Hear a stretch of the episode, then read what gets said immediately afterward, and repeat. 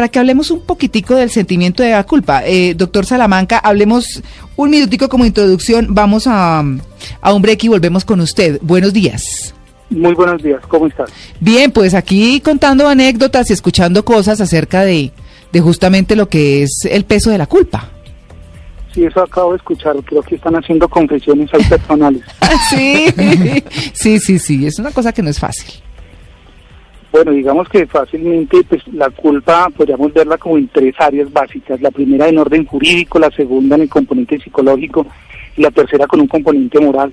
En la primera podríamos decir rápidamente que pues tiene que ver con todo hecho o un acto que a la luz de la norma se podría catalogar como negligente y eso tendría formas como de imprudencia, impericia, inobservancia. Por otra parte, en el caso de la psicología, pues la culpa es una acción, como muchos de ustedes lo han estado refiriendo allí, una acción u omisión que genera un sentimiento de responsabilidad por un daño causado a una tercera persona.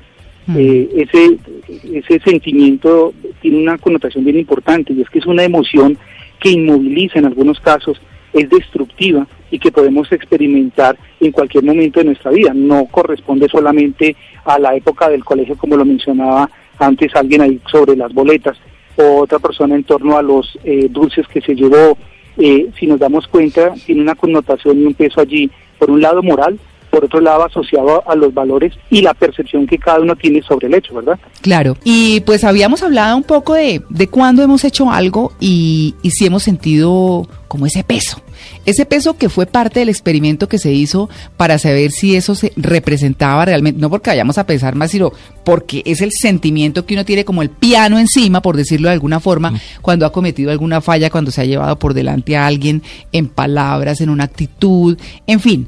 Ese es el sentimiento de culpa que podría llegar a enfermarnos, inclusive. Doctor Salamanca, ¿qué tanto puede enfermarlo a uno un sentimiento de culpa?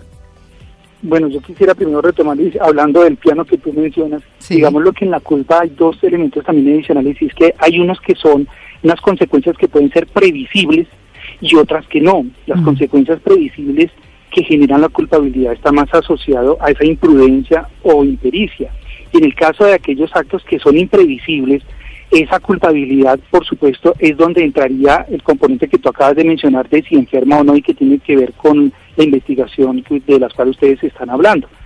Ahí tendríamos que hablar de que hay pueden haber culpas que son más leves, unas más moderadas, unas más graves, por supuesto, y este componente, por supuesto, que tiene una relación psicofisiológica con el organismo, porque las emociones tienen un componente biológico y dependiendo de esos de los recursos que tenga la persona, de la historia, de la situación, del momento de la vida, por supuesto esa culpabilidad se puede hacer mucho más pesada, mucho más fuerte, mucho más disfuncional o limitante para la persona. ¿Cuándo entra a convertirse de alguna manera esa culpabilidad eh, o asociarse con un trastorno psicológico? Cuando encontramos, por ejemplo, algunos rasgos de personalidad, es decir, hay personas que tienen una tendencia a eh, asumir que la responsabilidad de todo lo que sucede es de, es de ellos. en psicología se llamaría como locus de control interno, es sentir que todo depende de mí, que yo soy el culpable, que yo deje de hacer y yo soy el ah. causante de todo. Y en esa y en esa misma dirección entonces se pueden asociar con ciertas vulnerabilidades en torno, por ejemplo, a la depresión. Hay personas que eh, cuando han tenido una situación demasiado difícil o cuando han cometido un daño a otros y en su historia familiar no les han enseñado a asumir y afrontar estas situaciones limitantes, eh, la respuesta de afrontamiento que tienen es un bajo estado de ánimo profundo, comienzan a tener una visión negativa hacia la vida, son personas que en su lenguaje y en sus relaciones se apartan de los demás y esto comienza por supuesto a afectar eh, fisiológicamente.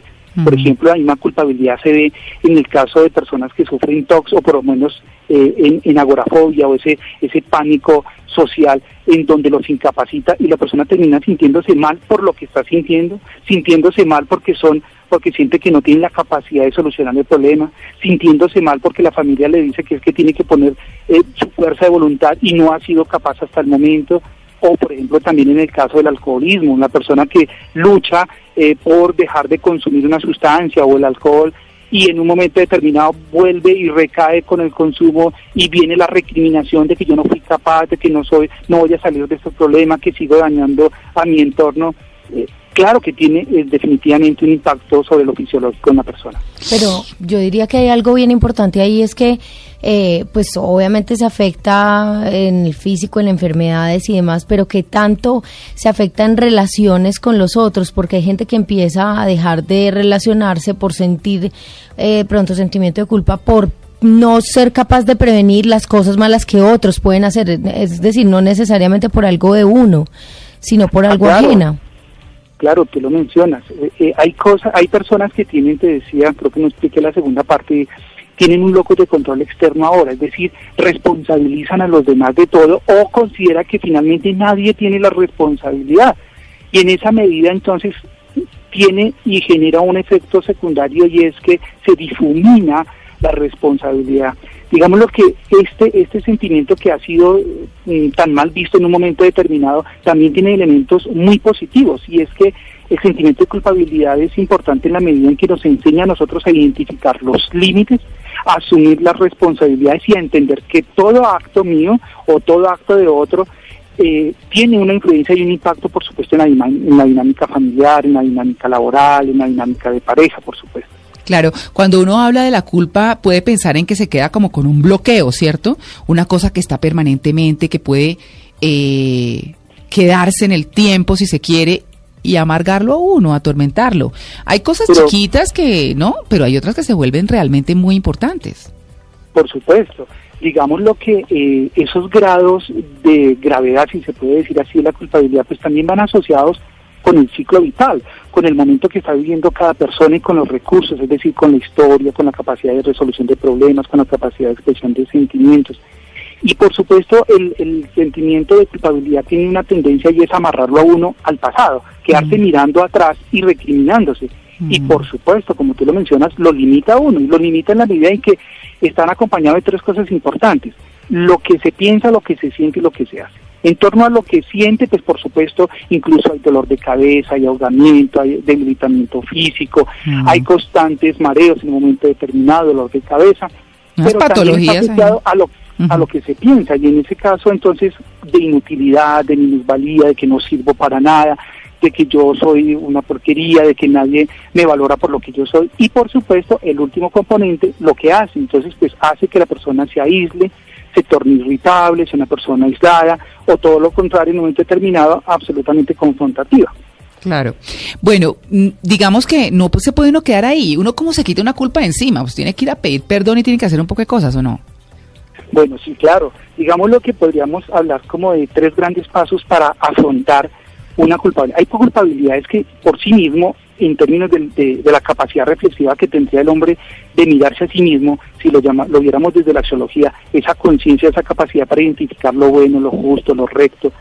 Eh, hay culpabilidades que al hacer yo esa, esa misma evaluación y reconocer que he hecho un daño, busco los medios para poder resarcir. Ese es un elemento importante en la culpabilidad, buscar resarcir. Ahora hay mm, pues, eh, posibilidades de resarcir que son directas y otras indirectas. La directa cuando puedo ir con la persona y decirle, mira, quiero decirte que yo cometí esta falla, hablé de ti, fui imprudente, hice este juicio. Y hay unas indirectas a través de, de otras personas o de evitar que ese comportamiento se repita. Pero mm. también encontramos nosotros que hay culpabilidades en donde yo siento que me han desbordado mi capacidad y necesito ayuda. Y eso es importante eh, nosotros poder identificar. Entonces, digamos que la, el primer elemento es identificar y buscar evidencia, porque lo primero que uno encuentra con una, un sentimiento de culpabilidad que a veces no tiene realmente el soporte es que no hay evidencia, entonces te estás sintiendo mal por cosas que no dependían de ti. Voy a poner un ejemplo. Voy a hablar de ustedes las mamitas. Las mamitas eh, hoy en día y por la dinámica familiar y económica, padre y madre tienen que trabajar o madres solteras tienen que trabajar y proveer recursos a su casa. Eso significa que tienen que dedicar mucho tiempo a su vida laboral, en el desgaste de su energía, entonces sale muy temprano su de su casa, su hijo va al colegio, regresa en la tarde, hay una señora que les colabora en el cuidado, hay otras personas que no tendrían la posibilidad de poder pagar para que una persona cuide a sus hijos, y, esa, y ese evento de estar mucho tiempo fuera de casa sin acompañar a su hijo, eh, el día de la entrega de notas eh, encuentra que su hijo le fue mal, le dicen que está bajando su nivel académico, que su rendimiento académico no es el más óptimo, que viene al niño retraído, que está siendo demasiado inquieto y de pronto mm, de manera rápida y ligera la persona dice es que le está haciendo falta mamá. Esa mamá entra en ese momento, por ejemplo, a experimentar un sentimiento de culpabilidad porque empieza esa famosa tensión entre trabajo y familia. Pero ¿qué hago? Si no trabajo no le doy oportunidades, pero si me quedo con él entonces no traigo, pero si me voy entonces lo voy a perder. Y qué difícil. Esa culpabilidad real no mm. tiene fundamento porque es que no está actuando negligentemente ella. Mm. En ese sentido, por ejemplo, si empieza a desbordar sus recursos, es importante identificar el sentimiento, que es de tristeza, que es un sentimiento casi que de abandono hacia su hijo, y empezar a buscar evidencia que no es cierto, que sí tiene otras oportunidades y otras alternativas para hacer, que eso sería hallar, identificar los sentimientos, hallar las causas y planificar al futuro, y sería en términos de, en el caso, por ejemplo, que coloco la mamita, pues buscar actividades de fines de semana y en la noche revisión de tareas o compartir o en la mañana antes de salir al colegio un repaso de tareas. Claro. Entonces, hagamos rápido, como en tres palabras, eh, doctor, los tres pasos para superar la culpa. Identificar y buscar evidencia. El segundo. Exactamente, identificar, buscar evidencias, hallar las causas de los sentimientos, es cuál es la situación en concreto. Y por último, planificar hacia el futuro. Y planificar. Bueno, ahí está, el perdón está ahí metido por todos los lados, ¿no? Eh, sí, claro, sí, sí, sí, por supuesto. Bueno, pues muy bien, es un tema muy interesante el que O sea que cargaré con mi culpa por el resto de mi vida. Sí, señor, sí, señor. Tiene que rezar a su mamá. Imagínese usted, ¿ah? Y Amalia tiene que volverse para Londres a devolver los chocolates. Sí, por, lo menos devolverle la boletica rosada a la mamá diciéndole, yo la superé con otras amarillas. ¿Y se la tiene guardada, Tito? No, eso tocaba devolverle en el colegio para que viene la firma. O sea, está en el colegio como evidencia de su pecado. No creo que 50 años después esté guardada, ¿cierto? Pero... Ay, no, qué historia. Bueno, todos hicimos cosas así. Trampa en el colegio, cosas así.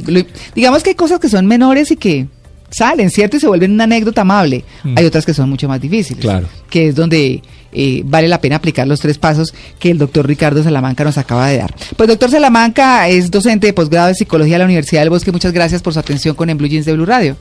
Con el mayor gusto y un muy buen día. Bueno, igualmente para usted.